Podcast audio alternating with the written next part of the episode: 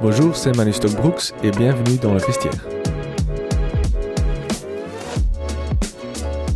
Manu Stockbrooks, bonjour. Bonjour. Tu es hockeyeur à, à Loré euh, et chez les, les Red Lions, l'équipe nationale belge de, de hockey.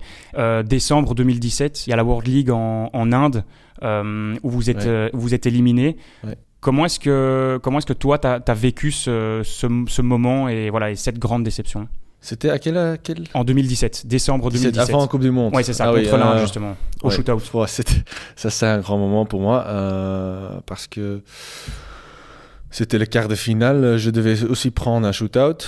Euh, J'ai raté mon shootout complètement. Euh, et là, après, après le match, on, a, on avait un, on avait un, un meeting avec l'équipe. Et là, euh, j'ai un peu explosé euh, euh, en tous les sens. J'étais très fâché et frustré. Et pour moi, c'était comment c'est possible ou comment ça se fait que qu'on peut pas gagner des, grands tournois.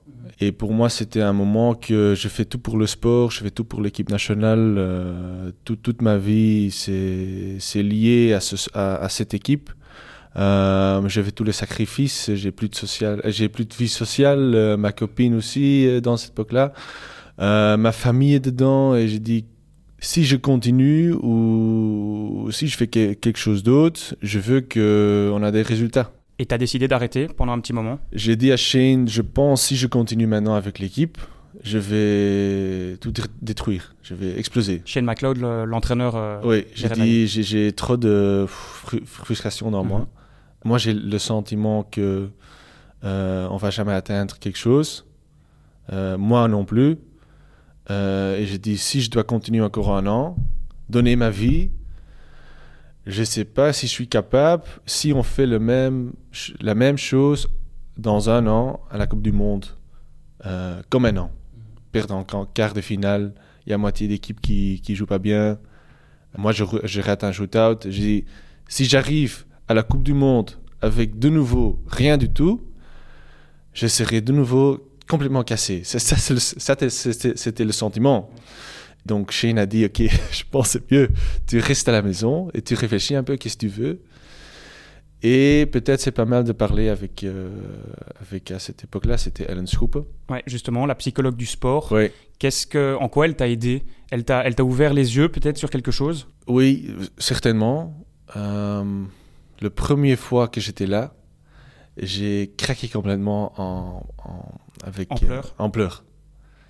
J'ai dit, ça va, ça va plus, j'ai j'ai toutes des choses, j'ai des questions, j'ai qu'est-ce que je fais avec ma vie, euh, pourquoi je donne euh, toute ma vie pour ce sport, pour l'équipe.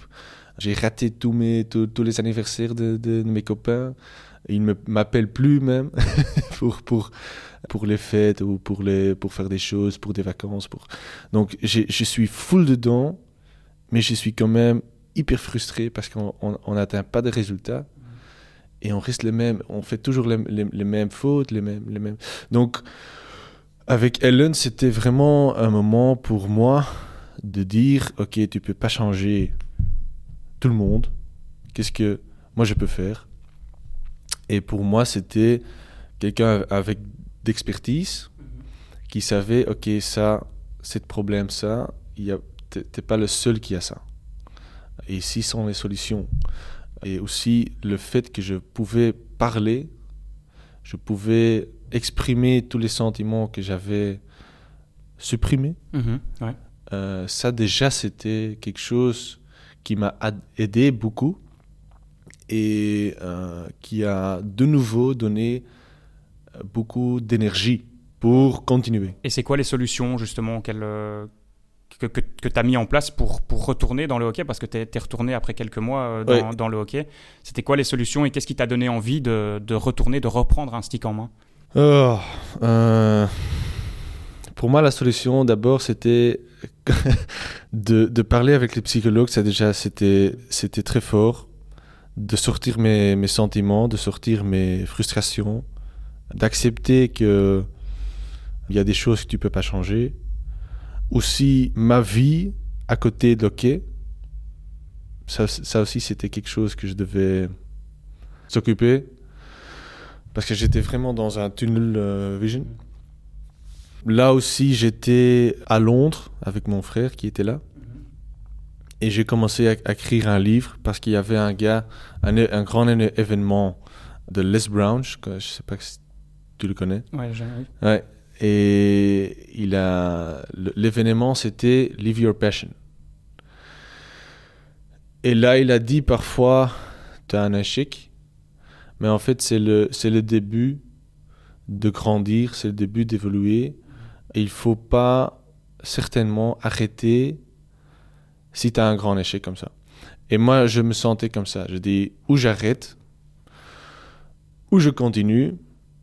Et tu dis, c'était quoi les solutions? À ce, moment-là, je n'avais pas toutes les solutions. Mhm.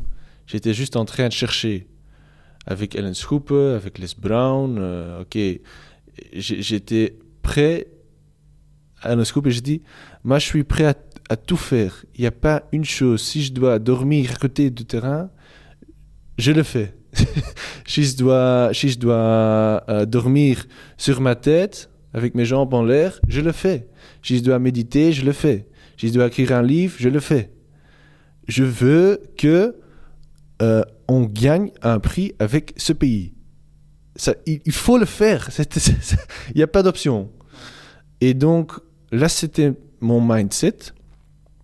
Et j'ai dit, OK, je suis prêt à accepter que moi, je suis pas parfait. Moi, je suis un gars parfois difficile. Mais je veux le faire. J'en ai marre. J'en ai vraiment marre qu'on n'arrive pas à gagner un grand tournoi. Ça, c'était mon, mon, ma- mon frustration plus grand. Pourquoi on ne peut pas faire ça? Et du coup, tu es retourné dans, dans le hockey. Et puis, il y a cette Coupe du Monde qui arrive en décembre euh, 2018 en Inde. C'est quoi, toi, tes souvenirs que tu gardes de cette compétition? D'abord, j'étais très fier que j'étais là nouveau, Mhm. D'être sélectionné? D'être sélectionné et euh, d'être à l'Inde. Mhm. C'était une victoire Personnel. personnelle. Et là, je suis blessé. Euh, deuxième match contre l'Inde. Je me souviens que je, je sens comme il y, a- il y a- il y avait un couteau dans, dans mon ischio, dans mon sprint. Je fais une action à droite, je, je rentre à l'intérieur. Et il y a un moment, un couteau dans, dans mon ischio et je sens directement, ok, ça c'est fini. Que la compétition, elle est finie pour toi. Ouais. Donc il y a Nikos de Kerpel qui me sort, très gentil, et je cours vers le dugout, mais je vais à gauche, je vais à gauche, derrière le dugout, et je jette mon stick, vraiment hyper frustré, fâché, et je tombe sur, le, sur la terre, contre le mur, et je commence de nouveau à pleurer. Euh, il y a Julien Riesman qui vient à moi et qui dit euh, non, on va régler ça, on a beaucoup de temps parce qu'il y avait beaucoup de temps entre les matchs. Et donc non, non, c'est fini, je dis. C'est vraiment fini. C'était clair pour moi.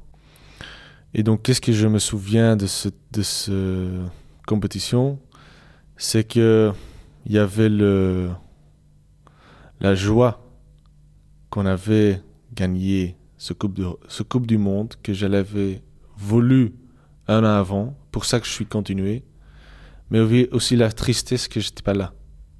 Le, le plus, grand, plus grand moment que tu peux avoir comme sportif, tu te donnes ta vie t'es pas là. Donc ça c'était les deux quoi. Et dans les, dans les semaines, dans les mois qui, qui arrivent, voilà, c'est pas, c'est pas évident parce qu'on a quand même raté euh, peut-être la, la plus grosse compétition. Comment est-ce qu'on arrive à, à remonter la pente et à, à se dire, OK, voilà, on est passé par des moments très difficiles, mais on va, on va s'en sortir et on, on va retourner sur les terrains? Ouais. Après la Coupe du Monde. tu veux après la Coupe du Monde. Oui, donc quand l'équipe était en train de fêter la- le titre, moi j'étais dans le physio pour mon show. Donc j'avais. C'était comme, ok, on a gagné, mais maintenant je dois commencer à nouveau travailler. Et dans ma tête, j'étais, ok, c'est le début d'une histoire. Et je dois continuer. N'importe quoi. Allez, Il n'y a pas de. Parce que j'avais dit je continuais, et si j'arrête maintenant de nouveau, non, je continue. C'est, ça va être lourd, Euh, et je pense pour tout le monde, et pour chaque joueur, c'est une histoire différente.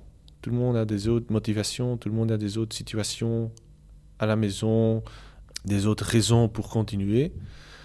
Et c'est aussi quand tu es dedans, tu veux, tu veux arrêter. Et quand tu arrêtes, tu vas être dedans. Ça c'est le, le, cas. Et je pense, je pense on va vraiment savoir qu'est-ce qu'on a fait quand on a vraiment arrêté. Et on peut réfléchir à notre histoire. Mais quand tu es dedans, c'est très difficile. Tu essayes. Moi, parfois, je dis, je suis très grateful et je suis très heureux. Mais je pense ça va prendre du temps pour vraiment comprendre qu'est-ce qu'on qu'est-ce qu'on fait maintenant. Euh, ça, c'est difficile.